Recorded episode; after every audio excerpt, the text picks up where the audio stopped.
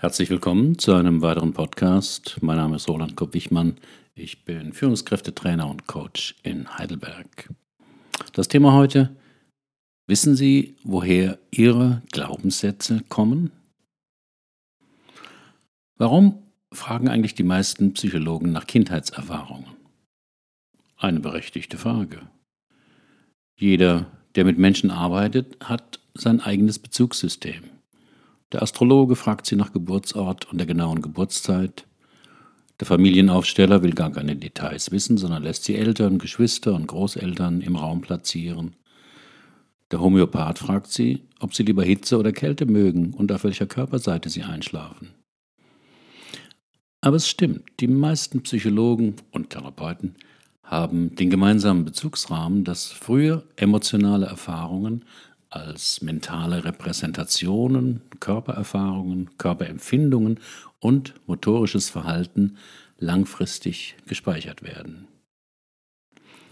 Diese körperlichen Erinnerungen beeinflussen sehr die Entwicklung von Glaubenssätzen, also Kernüberzeugungen, die sie ein Leben lang begleiten und ihr Handeln und Erleben, meistens unbewusst, steuern.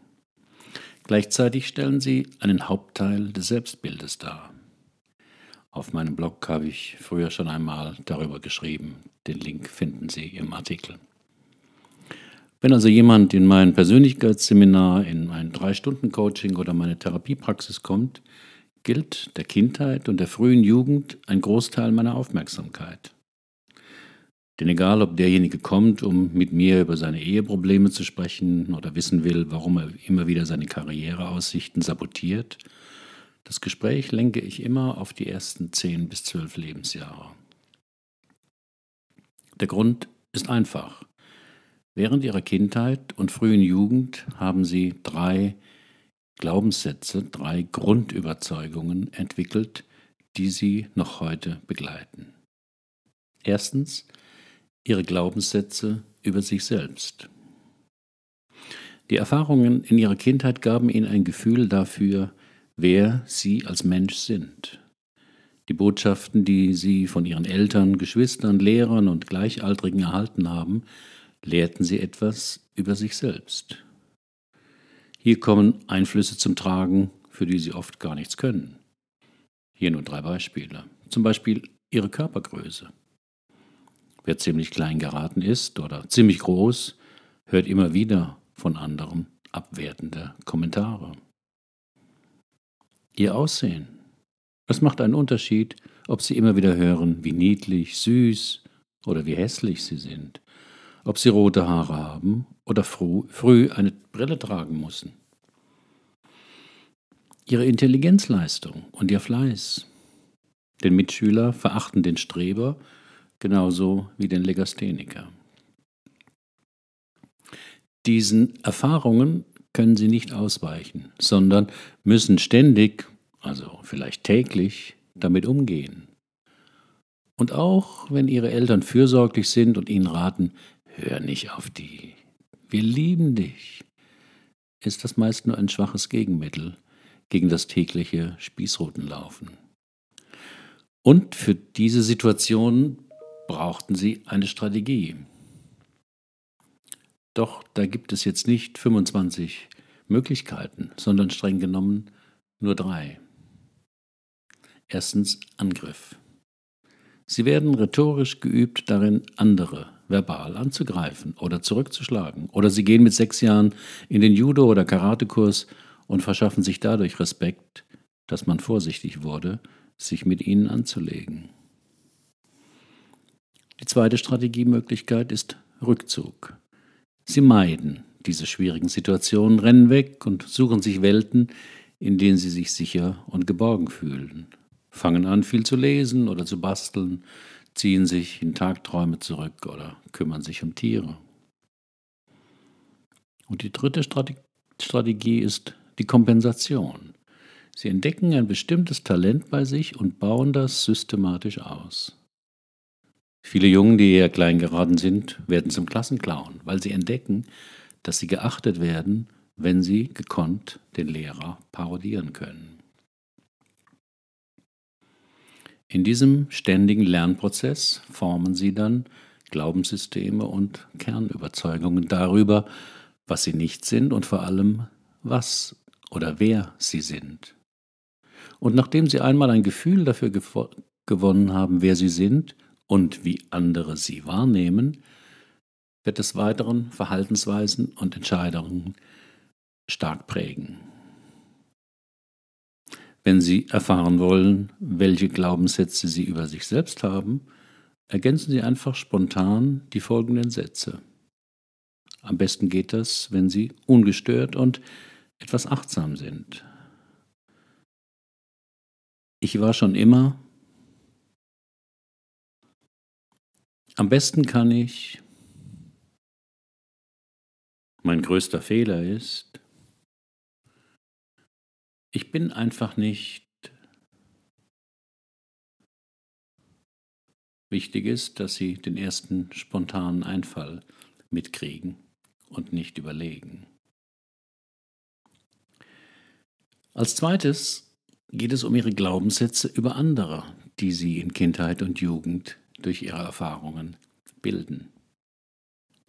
Denn Ihre Kindheit hat Sie auch viel über andere Menschen gelehrt. Sind die Menschen von Natur aus gut, liebevoll und unterstützend? Helfen sie anderen aktiv oder verletzen sich Menschen absichtlich, gegenseitig? Dabei spielen die Menschen in ihrer Herkunftsfamilie, der Verwandtschaft, der Nachbarschaft, der Schule und so weiter die entscheidende Rolle.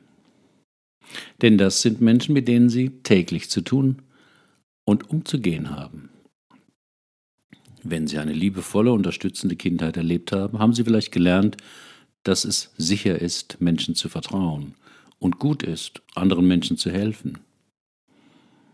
Wenn jedoch die Leute nicht so freundlich waren, haben Sie vielleicht erfahren, dass andere Sie verletzen und missbrauchen können und Sie permanent auf der Hut sein müssen. Das prägt ebenso Ihre Kernüberzeugungen, denn Sie haben als Fünfjährige oder als Neunjährige nicht den geistigen Horizont, sich zu sagen, ja, aber es gibt ja Millionen Menschen auf der Welt. Da gibt es sicher noch andere Arten, miteinander umzugehen. Ihre unmittelbare Umgebung ist die einzige reale Welt, die für Sie in dieser Zeit zählt.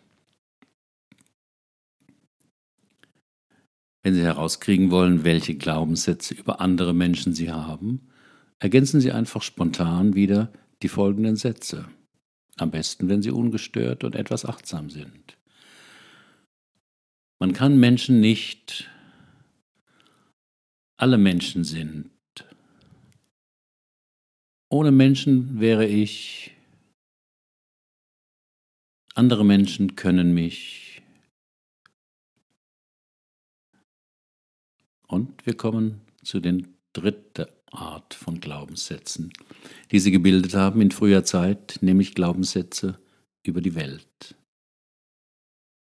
Kinder, die in einer fürsorglichen Umgebung mit relativ wenig unangenehmen Ereignissen aufwachsen, können eher glauben, dass die Welt ein relativ sicherer Ort ist. Sie freuen sich vielleicht auf eine glänzende Zukunft in einer friedlichen Welt. Kinder, die harte und schmerzliche Ereignisse erleben und die, die chronischen Stress erlebt haben, entwickeln eher eine Überzeugung, dass die Welt ein beängstigender Ort ist und egal was sie tun, sie kämpfen müssen, um erfolgreich zu sein. Glaubenssätze können leicht zu selbsterfüllenden Prophezeiungen werden. Denn wenn Sie glauben, dass etwas wahr ist, suchen Sie automatisch nach Beweisen, die Ihre Idee unterstützen. Und mit jedem Beweisstück wird Ihr Glaubenssatz bestärkt. Wenn Sie also beispielsweise mit der Überzeugung aufgewachsen sind, ich bin nicht intelligent genug, um aufs Gymnasium zu gehen, werden Sie jeden Fehler, jede schlechte Note und jedes Problem als Beweis dafür ansehen, dass Sie zu doof fürs Gymnasium sind. Und wenn Sie ab und zu doch eine gute Note bekommen, werden Sie es wahrscheinlich als Glücksfall erklären und nicht Ihrer Leistung zuschreiben. Sie werden sich eher sagen, dass der Test eben leicht war oder eben das dran kam, was sie zufällig gelernt hatten. Sie werden sich schwer vorstellen können, dass ihr Glaubenssystem falsch sein könnte. Denn es ist zu beunruhigend, wenn der Blick auf das, was wir zu sein glauben, nicht mit den Beweisen übereinstimmt. Wenn Sie herauskriegen wollen, welche Glaubenssätze über die Welt Sie haben, ergänzen Sie wieder einfach spontan die folgenden Sätze. Die Welt ist, das Leben ist, im Leben braucht man vor allem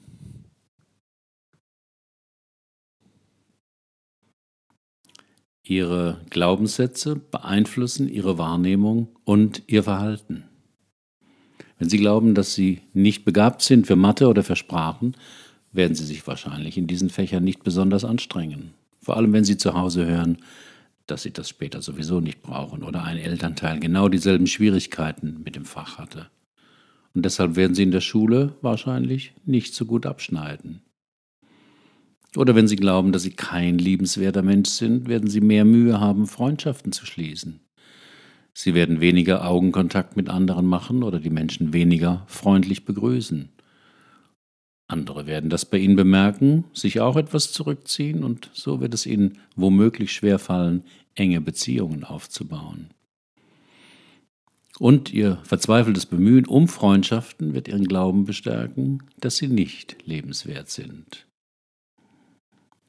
Dieser Zusammenhang zwischen Wahrnehmung und Verhalten wird sehr schön erklärt in dem Video von der unvergleichlichen Vera Birkenbiel, das Sie auf meinem Blog anschauen können.